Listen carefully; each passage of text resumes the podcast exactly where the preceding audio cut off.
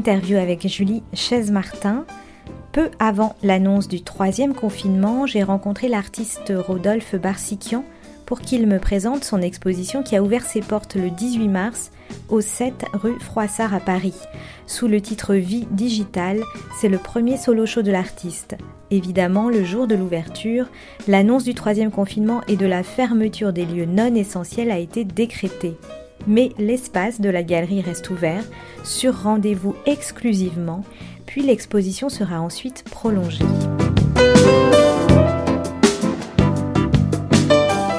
Bonjour Rodolphe Barsikian.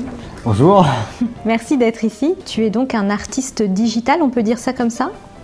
Oui, artiste digital, oui, euh, oui, parce que je travaille exclusivement, euh, exclusivement sur ordinateur. Euh, Est-ce que c'est un terme d'ailleurs qui, correspond vraiment à un, type d'artiste? Est-ce que artiste digital, c'est un mouvement? Je pense que c'est quelque chose qui est en train de, qui est naissant, on va dire, quand on regarde sur les réseaux sociaux. Euh, on voit de plus en plus de, euh, gens exposer de l'art, de l'art numérique, de l'art digital, même de l'art code, ce qu'on appelle de l'art code aujourd'hui. Mhm. Euh, voilà, non, il y a plein de, oui, c'est quelque chose de naissant, c'est sûr. Alors l'exposition Vie digitale a un commissaire, mais c'est quand même toi qui fais la scénographie, je crois. Cette expo, c'est surtout un, parcours artistique. On décortique le, le, processus de création parce que ce ne sont pas de simples images on va dire, euh, créé, sur, euh, créé sur ordinateur. C'est tout un travail d'organisation euh, et de construction pour arriver à l'image finale via des éléments donc des sculptures, des, euh, des tableaux et d'autres des installations. Voilà. Donc ça, ça, permet aussi de voir euh, un plus large euh, panel de, de ce que tu. Bah, c'est justement, justement, c'est que en fait c'est toute la construction du tableau et matérialiser tout le mécanisme de création via des éléments pour créer une sorte de parcours comme si on rentrait dans la tête de l'artiste. Il faut rappeler que dans le processus, évidemment on dit artiste digital, mais en fait l'ordinateur est un outil, mais ce n'est pas l'ordinateur qui crée l'œuvre, c'est bien l'artiste, c'est toi. Euh, et donc tu inventes, tu imagines euh, évidemment énormément de, formes, de lignes, euh, d'imbrications, d'images. Et tout ça, tu le fais non avec un pinceau, mais avec la souris de l'ordinateur. J'utilise un logiciel qui est Illustrator. tous mes dessins sont, sont fabriqués comme des puzzles. Différents éléments qui créent par exemple, bon, en plein papillon. Ce dessin est pensé pour être déconstruit ensuite. Il faut penser à la construction et, à ce que l'image va donner ensuite quand on va la déconstruire. Donc ça reste du dessin très vivant. Il y a une explosion de, formes après qu'on voit, enfin l'œuvre finale nous propose une explosion de, de formes, un foisonnement. Comme une animation. Comme un, bouquet fleuri, enfin. C'est ça, hmm. exactement. On est sur un logiciel de traçage. Euh, pour créer, si tu veux, une, une, masse, des, euh, euh, une énergie, euh, j'ai besoin euh, d'éléments graphiques très importants, d'où la densité de certains tableaux, si tu veux. Où tu vas les puiser, ces, ces inspirations graphiques? Parce qu'il y, a, bon, il y a des formes géométriques, il y, a, des formes un peu plus vivantes qui font penser peut-être à des, je sais pas, je vois des, cheveux, des chevelures ou des méduses, je ne sais pas. Ouais, ouais. non, en fait, c'est des, des, éléments, c'est des éléments que je capte. Ce sont des, ce sont des images ce sont des images, mais comme tout dessinateur, on, a des, on, est, on est, influencé par des, par des images qu'on aime, euh, des photos que je prends aussi parfois. Je regarde à peu près comment euh, la construction, euh, par exemple, d'une fleur ou d'éléments. Par exemple, j'aime bien travailler aussi sur les animaux. Donc, je travaille sur le, mais sur la partie texture. Ce que tu appelles texture, c'est quoi? C'est vraiment, c'est vraiment, bah, je pense comme un graphiste. Donc, je pense comme un designer graphique, c'est-à-dire qu'en gros, j'analyse, j'ai une image, et je me dis euh, comment cette image, je vais, la, je vais la transposer, comment je vais la rendre graphique. Alors, tu viens du graphisme Je viens du graphisme, bien sûr. Mmh. Raconte-nous un petit peu ce parcours. J'ai fait, j'ai fait l'EPSA, l'école, l'école de la mairie de Paris, j'ai fait l'ISA, j'ai fait deux écoles. En dessin expérimental, j'ai eu Stéphane Calais quand même. J'ai eu Maria Arnolds en, euh, en dessin en workshop. Euh, c'est d'ailleurs Maria Arnold qui m'a qui m'a lancé sur le. Alors que j'étais très alors que j'ai toujours aimé la peinture et le dessin. Je me, je me voyais déjà à l'époque. Je me disais euh, d'ailleurs. Euh, qu'il était hors de question que je touche à l'ordinateur, j'étais vraiment passionné de dessin et j'ai découvert, ouais, c'était assez fou. Alors pourquoi prendre une filière graphique? Bah, parce qu'en fait, au, début, au début, dans une prépa, dans une prépa d'école, vous apprenez tous les outils à travailler, la peinture, le dessin d'analyse. Donc on, part aux bases On a besoin des bases, des bases très académiques. Première année, deuxième année, vous commencez à étudier euh, tous, les, euh, tous les, logiciels. J'ai découvert cet outil absolument hallucinant que je ne connaissais pas, qui était Illustrator à l'époque. Je suis tombé dedans et je, suis tombé complètement amoureux du. Parce que moi, je suis quelqu'un de très, très maniaque. et, Ça se voit un peu. Voilà. Et, et, j'ai trouvé dans Illustrator ben, le, l'idéal. L'idéal, oui. Et alors, Maria Arnold, il euh, faut préciser, donc c'est une graphiste et une peintre suisse. Voilà. Et elle a fait partie euh, du collectif militant euh, Grappus. Mhm. Et Maria Arnold, quand je l'ai rencontrée, ce qui était très intéressant, avec Maria Arnold, c'est qu'elle travaillait sur le, sur le génome. Elle faisait beaucoup de dessins, si vous voulez, sur la symétrie. Ce qui était intéressant, c'est le principe de, de duplication. Et Marianne travaillait sur un petit bouquin que j'ai d'ailleurs encore d'elle, qui m'a expliqué comment, si vous voulez, on pouvait aller vite et être créatif en, utilisant justement ce logiciel et faire des choses et faire des duplications.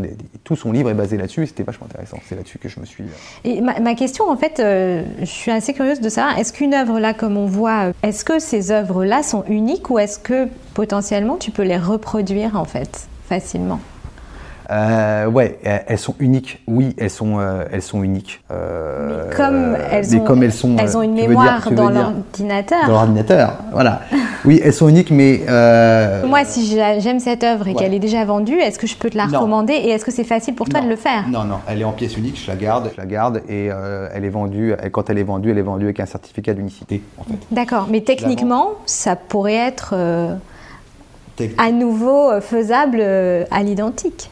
Ça pourrait être un nouveau, mais c'est moi qui décide. Oui, non, hors, choix. Euh, hors choix, euh, non. De l'artiste, mais je veux dire d'une question, d'un point de vue purement technique en fait. De, de, la, de, la, reproduire? Impossible. Non, parce que c'est très codé derrière. Hmm. Et, euh, mais le code, il existe Non, enfin très codé, c'est ma façon de. Hmm. quand je dis codé, c'est ma façon de, construire mon.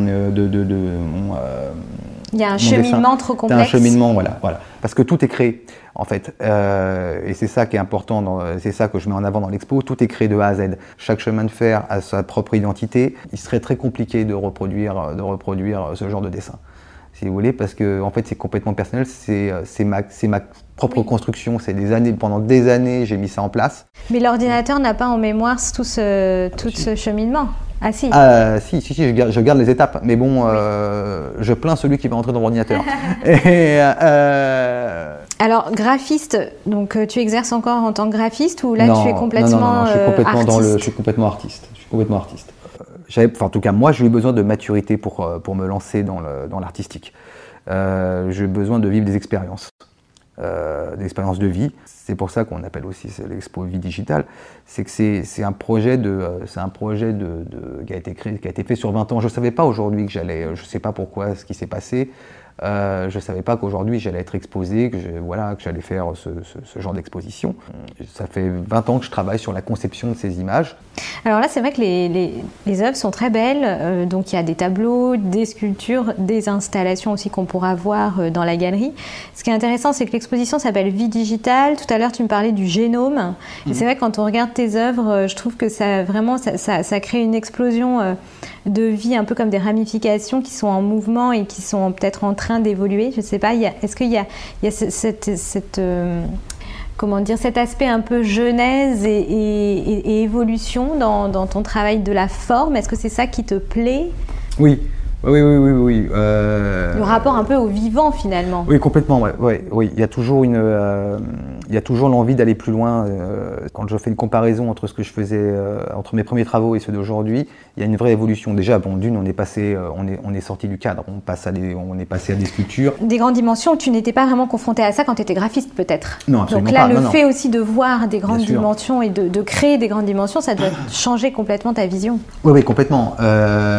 c'est pas tant le format c'est surtout dans la conception de se dire à un moment donné, bon, on a un dessin en 2D assez complexe. Je me suis rendu compte qu'il était compliqué de les mettre en volume. Comment les penser en volume Et c'est ça qui a été. Euh, Alors justement, ça, je suis assez curieuse. Moi, je ne sais pas si tu veux dévoiler tous tes secrets de fabrication, mais euh, par exemple pour la sculpture, là, je crois que c'est du plexiglas. Comment ça, comment ça se passe La sculpture, euh, c'est l'élément de base. C'est ce que j'appelle le chemin de fer. Ce sont des modules sur lesquels vont se poser la matière organique qui va être ensuite déconstruite. Et euh, pour les sculptures, ce qui a été compliqué, c'est que je ne pouvais pas concevoir l'image, une image finale en volume. Parce que c'est tellement complexe, ça aurait été impossible.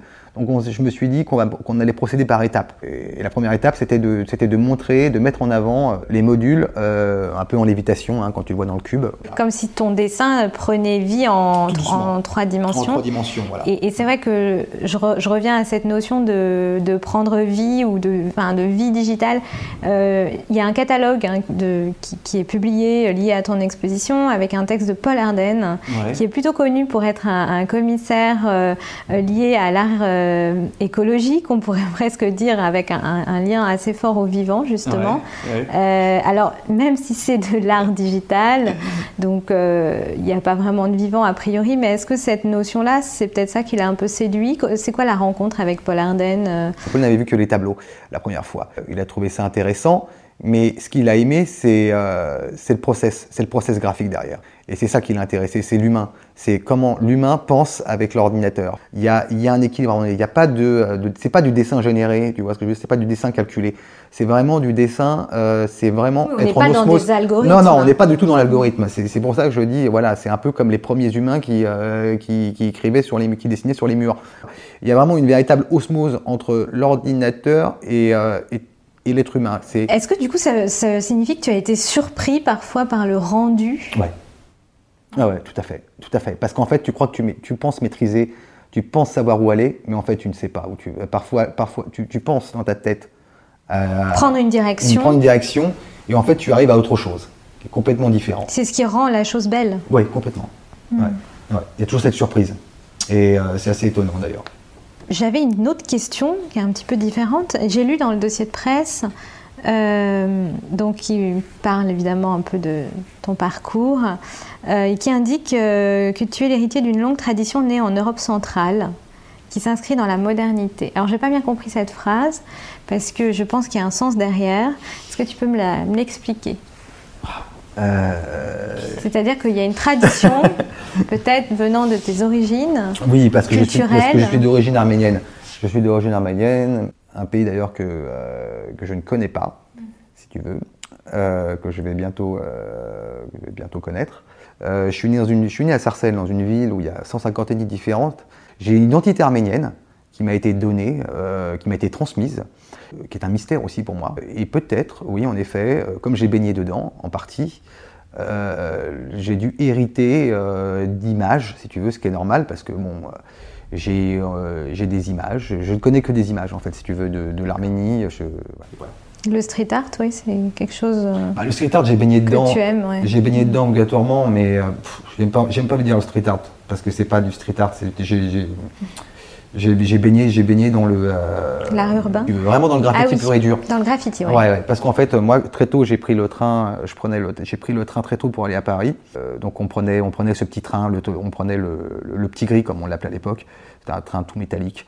Et on partait, euh, j'arrivais à Gare du Nord. Et si tu veux la traversée de Sarcelles-Saint-Brice à Gare du Nord, si tu veux, à un moment donné, bah, évidemment, tu, tu longeais tous les murs qui étaient, graffés. Et t'en as fait des murs, toi, là non, j'ai fait des petits, euh, j'ai fait des petits crabouillages. Moi, j'ai jamais fait de, j'ai jamais fait de mur. Mais j'ai toujours été passionné par ça. Je suis quelqu'un de très curieux, donc je regarde, très observateur.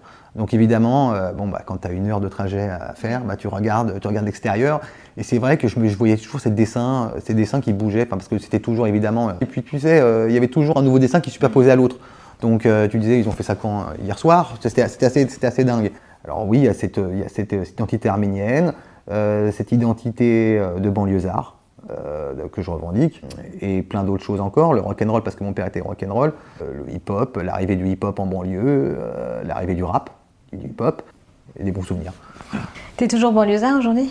Ouais, alors non. je suis ici encore un peu toujours parce que je suis rattaché, parce que mes parents habitent en banlieue, tout, habitent toujours en 95. C'est très drôle, mais je vis je vis à la campagne, mais je ne sais pas si je peux dire la campagne. À la campagne, je leur dis que j'habite, euh, que c'est la banlieue, mais ils sont pas très contents quand je leur dis ça. J'habite dans l'heure et je suis très content d'ailleurs parce que euh, parce que c'est d'autres encore, euh, c'est encore un autre univers. C'est un peu le monde rural, c'est autre chose. Bon, en tout cas, il faut aller donc au cœur de Paris, 7 rue Froissart. Il faut aller au cœur de Paris. pour découvrir ton exposition Vie digitale, Rodolphe Barsikian, merci. Merci à toi, merci beaucoup, merci. C'était Art Interview sur Art District Radio, une émission que vous pouvez retrouver les lundis et jeudis à 14h, mais aussi évidemment en podcast sur notre site internet.